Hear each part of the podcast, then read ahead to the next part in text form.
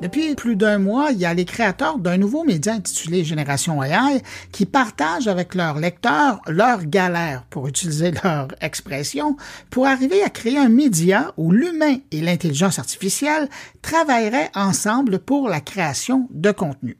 Et ça, c'est un exemple très intéressant de partage de connaissances qu'ils font, qui permet à travers nos lectures sur euh, leur compte LinkedIn d'en apprendre un peu plus sur leurs bons coups, mais aussi leurs mauvais coups, euh, ce qui fonctionne avec l'IA, mais aussi ce qui ne fonctionne pas dans la génération de contenu. Et puis quand ça marche, ben, comment ils sont arrivés. Et, je trouvais ça important de partager euh, cette démarche-là avec vous parce que, euh, selon moi, c'est une approche trop rare aujourd'hui euh, de partage de connaissances et c'est pourquoi j'ai invité un des deux cofondateurs à nous parler de leur initiative. Alors, de ce pas, nous nous rendons virtuellement à Bali. Désolé de ne pas vous amener pour de vrai. On va aller rejoindre mon invité, Benoît Raphaël. Bonjour. Bonjour. Est-ce que c'est possible de m'expliquer en vos mots ce que c'est Génération AI? Alors pour l'instant, c'est un média qui est encore en, prototype, hein, puisqu'on le construit avec la, avec la communauté des abonnés de, Flint. L'idée en fait du média, c'est de d'abord c'est c'est d'être vraiment euh, un média hein, avant d'être fait par l'intelligence artificielle en partie. C'est de d'un média qui permet de comprendre et de, de maîtriser notamment les intelligences artificielles génératives, puisque je pense qu'on est une génération, hein, j'appelle ça moi la génération IA, qui vit dans un monde extrêmement instable, plutôt en crise, qui a vu naître ces intelligences artificielles. Et je pense que c'est, même si on a, on a beaucoup de craintes, mais de toute façon, quelle que soit les, l'idée et l'opinion qu'on peut avoir sur ces IA, il faut les comprendre, il faut les maîtriser. Et je pense que ça peut être une chance incroyable de démocratisation comme l'a été Internet il y a quelques années. Ça a permis de démocratiser beaucoup de, choses, beaucoup de gens qui n'avaient pas accès à la parole, par exemple, ni accès au savoir. Mhm. Aujourd'hui, grâce à l'IA, on a accès à l'expertise. Donc, chacun peut monter son projet, peut, des gens qui savent pas bien écrire peuvent écrire, s'exprimer, euh, peut-être mettre en œuvre leurs idées. Donc, je pense que c'est une opportunité qu'il faut saisir. Et l'objectif de ce média, qui est un média collaboratif, hein, c'est de permettre euh, à chacun de, pouvoir comprendre et maîtriser ces IA, donc bien comprendre comment ça marche. Parce que si on comprend pas comment ça marche, on a l'impression que c'est magique. Euh, et c'est vraiment toute l'erreur qu'on peut faire euh, en maîtrisant ces choses-là. Et c'est un média qui a une particularité, puisqu'effectivement, euh, on teste, on, expérimente avec avec les lecteurs le fait de d'écrire des articles de qualité avec l'intelligence artificielle et puis surtout on explique comment on fait et puis on explique quand ça n'a pas marché. Euh, on raconte aussi parce qu'évidemment euh, l'IA générative, on a dit beaucoup de choses sur elle, mais elle est pleine de défauts, elle se trompe beaucoup, elle est pas si géniale que ça en fait quelque part. Et donc ça fait partie de la pédagogie qu'on veut avoir. Et donc on, on, a créé, développé une plateforme qui permet en fait euh, d'interagir avec ces IA comme ChatGPT par exemple mais en essayant de les enfermer dans un process, comme une process de raisonnement, et on a essayé de décortiquer tout ce qui fait l'écriture d'un article par un journaliste, comment ça se passe, comment il récupère les informations, comment il les analyse, et de pouvoir produire euh, automatiquement, sous le contrôle d'un journaliste évidemment, euh, des contenus qui vont venir euh, enrichir cette édition. Justement, ce processus-là vous a permis de mieux comprendre comment ChatGPT ou une IA, celle que vous utilisez, euh, fonctionne, arrive à, vous rendre ce que vous voulez. Ah oui, mais c'est même ça qui est fabuleux, qui est fascinant d'ailleurs, c'est que d'abord, ça nous apprend à réfléchir d'abord sur le métier de journaliste, parce qu'en en fait, il y a beaucoup de choses qu'on fait quand on est journaliste qu'on fait sans trop réfléchir. Comment est-ce qu'on récupère les infos Est-ce qu'on récupère bien tout Est-ce qu'on analyse bien C'est quoi le process de réflexion qui se passe, etc.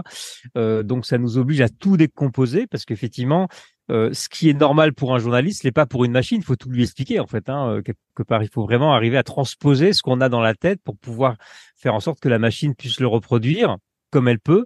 Et puis, on se rend compte qu'elle peut pas tout faire. Il y a des choses sur lesquelles elle n'est pas très très bonne.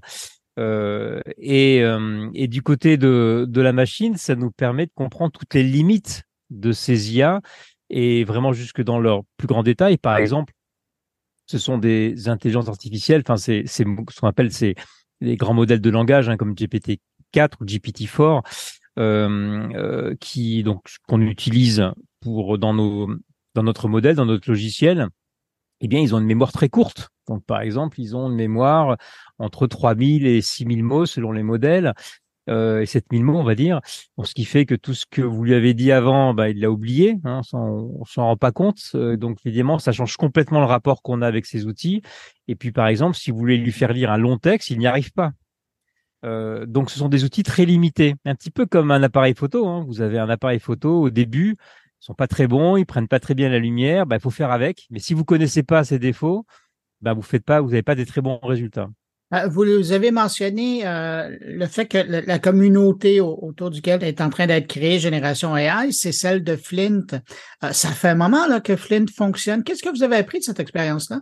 Oui, parce que bon, Flint, en fait, on a commencé à faire de l'IA sans le savoir d'ailleurs. Hein. Simplement, on avait besoin d'utiliser des algorithmes pour faire du tri de l'information et du tri de qualité, on s'est rendu compte que le machine learning euh, et le deep learning notamment permettaient de, de faire un meilleur tri parce qu'on n'avait pas la méthode pour trouver euh, pour, pour définir la qualité. Et donc quand on n'a pas la méthode, le machine learning est très bon pour ça parce que le machine learning trouve la méthode. Hein. Vous lui donnez les données en entrée et en sortie, ce que vous voulez, et il vous trouve la méthode.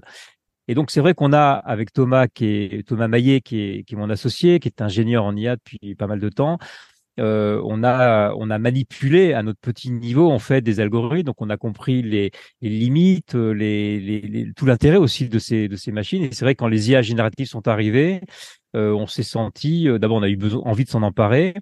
Et, et, notre expérience, puisqu'on fait ça depuis 2016 hein, quelque part, fait qu'on avait quelque part aussi quelque chose à apporter euh, à notre public, puisque euh, ça fait longtemps qu'on parle de l'IA, mais aussi de ses limites, de ses défauts, de ses biais aussi également. Et quand l'IA générative est arrivée, euh, eh bien, on a eu beaucoup de bullshit, hein, tous ces tous ces marchands d'espoir et de magie qui, qui, parfois sont passionnants. D'ailleurs, il est passionné, hein, mais mais qui parfois vont vous vendre bah, avec ce prompt-là, par exemple, le, truc, le truc le plus rigolo qu'on peut voir sur Twitter, tiens, voilà, euh, 10 prompts qui vont te permettre de faire ton étude de marché. en fait, on peut pas faire d'étude de marché avec ChatGPT parce que, en fait, euh, ChatGPT ne va pas sur Internet ou alors il faut utiliser un plugin spécial et encore, c'est compliqué. Euh, donc, il va nous donner des chiffres, mais les chiffres en général sont faux. Oui. Donc, euh, donc il y avait plein de choses qu'on avait envie de dire et euh, d'explorer avec toute l'humilité qu'on a, nous on n'est pas, on s'estime pas expert, mais on est des praticiens, on est des artisans de cette IA, et on avait envie de, on s'est rendu compte qu'il y avait un intérêt à, partager. Je pense que euh, le plus important, encore une fois, pour ces outils, parce que ce sont des outils et tout le débat a été sur c'est ce que ces IA sont trop puissantes, est-ce qu'elles vont euh, détruire l'humanité? Mais avant de parler de destruction de l'humanité, euh, parlons d'abord du fait qu'elles sont pas si intelligentes que ça, et que elles sont pleines de défauts, quoi, et qu'on peut pas tout faire avec. Et que si on connaît pas ces défauts, c'est comme si vous voulez bricoler avec une perceuse et que la perceuse, elle a des biais, puis elle a des trucs qui vont pas. Bah, si vous l'utilisez sans savoir, vous allez vous faire mal. Et éventuellement, vous n'allez pas faire du bon travail. C'est la même chose. C'est un outil, en fait. C'est un outil qui fascine parce que il reproduit des, des modèles cognitifs. Mais enfin, ça reste quand même un outil. Et je pense qu'il est extrêmement important de casser le mythe qu'il y a autour de l'intelligence artificielle pour euh, retrouver l'usage de l'outil et en faire quelque chose qui puisse être utile pour les gens. Dans votre description de Génération AI, vous avez mentionné que ben, c'est un travail de co-rédaction. Il y a de l'humain, il y a de l'intelligence artificielle, mais vous disiez que pour le moment, il y a plus d'humain. Ultimement, à quoi vous voulez arriver? Est-ce que euh, le média serait totalement généré par l'intelligence artificielle? Oui, alors je crois que en fait c'est un peu dans la culture de, ce que j'ai fait depuis euh, pas mal d'années. Alors moi j'ai monté plusieurs médias et quand on a monté Flint aussi, euh, on c'était une comme je suis journaliste en fait c'est une entreprise qui se raconte finalement le, le modèle de l'entreprise, c'est aussi qu'elle raconte sa propre histoire, ses propres échecs, ses propres défauts. Et comme je suis d'abord journaliste avant d'être entrepreneur, je sais pas si je suis un très bon entrepreneur, mais moi je raconte des histoires. Donc du coup, on raconte un peu euh, notre épopée euh, avec beaucoup de transparence d'ailleurs. Euh, et donc on continue ce chemin-là, c'est-à-dire qu'on se dit, et si on crée un média, un média de notre époque? Et je pense que c'est pas un média qui est fait par l'IA, ça n'a pas de valeur. Ça, pense un lecteur euh, va pas lire un média parce qu'il est lu par une parce qu'il est parce qu'il est fait par une IA. Enfin, ça n'a pas d'intérêt pour lui, sauf la curiosité.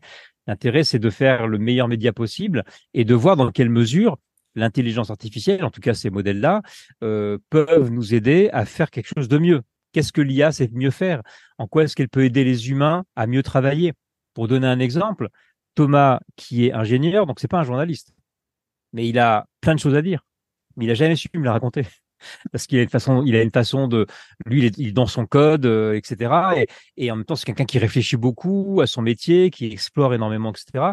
Et il était un peu il était un peu, je pense, complexé en fait pour se dire est-ce que je peux écrire, est-ce que je peux raconter des choses? Et moi, je trouvais que c'était quand même hyper intéressant ce qu'il a à dire, beaucoup plus que moi parfois, qui suis moins expert que lui.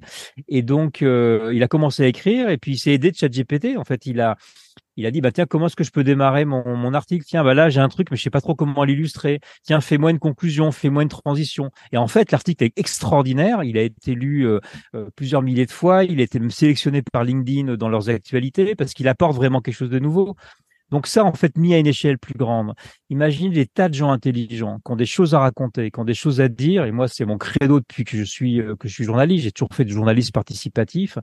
Eh bien, c'est une chance extraordinaire pour faire émerger encore d'autres voix qui n'ont pas forcément les moyens de s'exprimer, mais qui ont des choses à partager.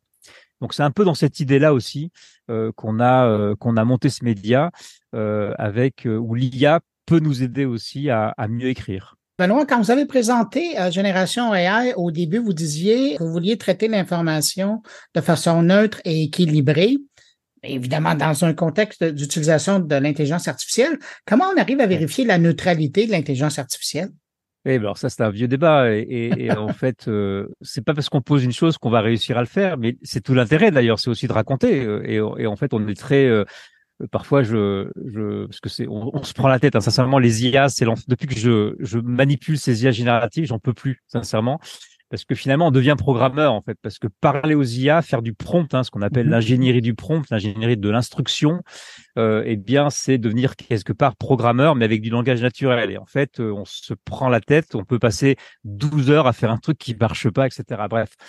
Et, et des fois on n'arrive pas à faire des trucs. Et Thomas me dit mais c'est pas grave en fait on le raconte c'est pas grave. Le but, c'est pas de montrer que l'IA c'est génial. Le but, c'est de raconter notre expérience mhm. et de raconter comment on peut l'utiliser.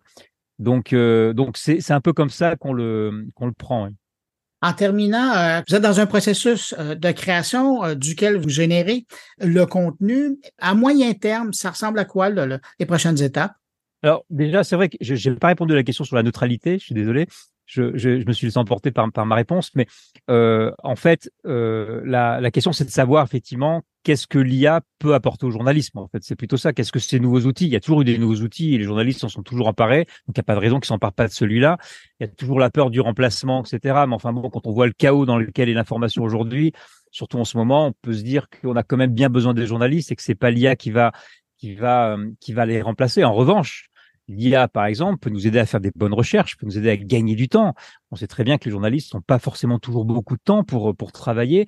Donc, c'est comme un assistant. Donc, je crois que ces assistants vont donner des super pouvoirs au journalisme.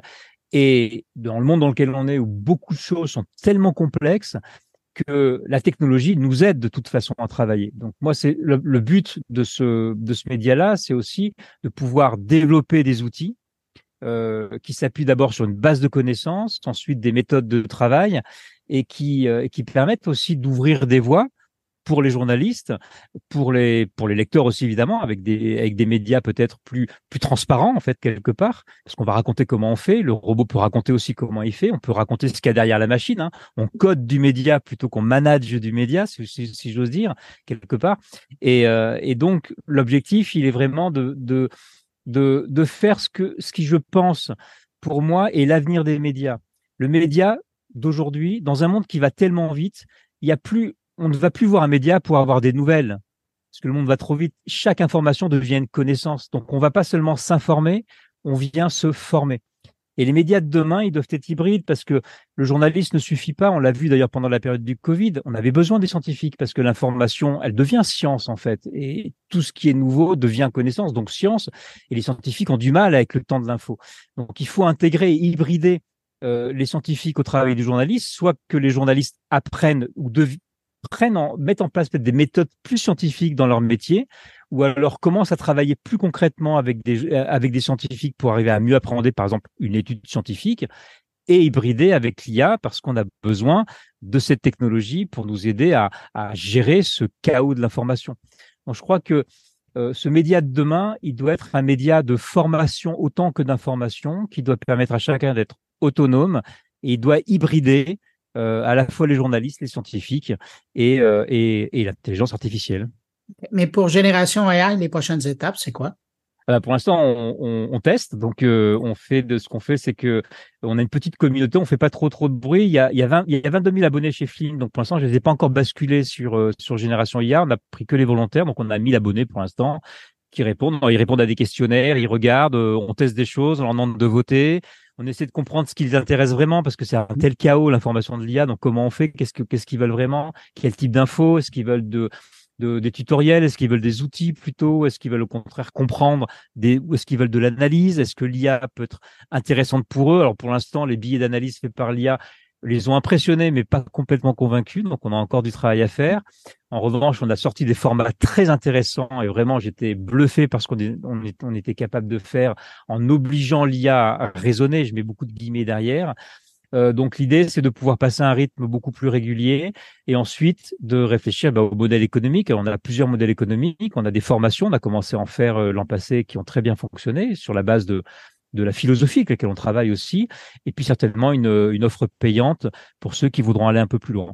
Ben Benoît, Raphaël, je vous souhaite énormément de chance et, et merci de faire ce partage de connaissances euh, à travers tout votre cheminement dans la découverte de l'intelligence artificielle pour créer. Je rappelle que vous êtes le cofondateur de Génération AI et qu'on vous rejoignait à Bali. Merci. Merci Bruno.